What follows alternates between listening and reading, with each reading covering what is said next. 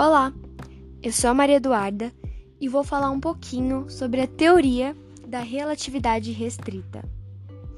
Bom, a teoria da relatividade foi criada por Albert Einstein em 1905.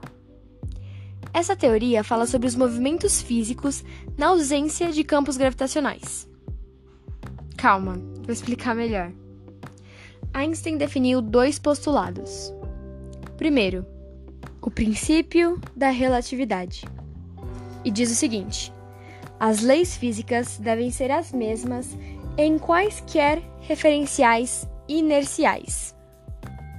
A segunda, a constância da velocidade da luz.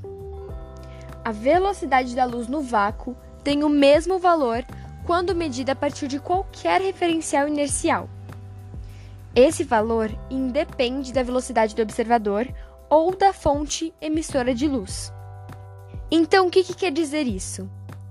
A velocidade da luz no vácuo é a mesma para todos os observadores inerciais. Estes postulados que eu acabei de comentar não foram comprovados por Einstein, mas temos vários experimentos que foram obtidos desde então. Essa teoria da relatividade tem sido muito utilizada por vários físicos em diferentes pesquisas e estudos. Aplicando esses conceitos, podemos perceber que o tempo e o espaço deixam de ser invariantes ao mudar o sistema de referência, passando a ser dependente apenas do estado de movimento dos observadores. Isso quer dizer que dois eventos que ocorrem simultaneamente em lugares diferentes de um mesmo sistema de referência podem ocorrer em tempos diferentes em um outro sistema de referência. Ou seja, a simultaneidade é relativa. Eu pesquisei bastante sobre essa teoria, pesquisei em vários sites confiáveis e em todos eles a mesma historinha é repetida. E eu vou contar para você. Esse exemplo é bastante famoso e ajuda a gente a esclarecer alguns princípios da teoria da relatividade. O nome é Paradoxo dos Gêmeos. Bom, o exemplo descreve dois irmãos gêmeos na Terra, sendo que um deles é posto numa aeronave em direção a um local distante na galáxia. Ele viaja na velocidade da luz, enquanto o outro permanece no planeta. Quando regressar à Terra, o irmão que viajou estará muitos anos mais jovem do que o outro. Isso aconteceria porque o tempo passa mais rápido quando o corpo permanece em inércia. No entanto, esse tempo vai diminuindo proporcionalmente à velocidade que o objeto se move. Você conseguiu entender a brisa disso? Quando se atinge a velocidade da luz, que é aproximadamente 1,07 bilhões de quilômetros por hora, o tempo simplesmente deixa de passar. Isso não te faz pensar em alguma coisa? Será que a viagem no tempo é possível? Bom, essa teoria abre espaço para várias possibilidades de viagens no tempo.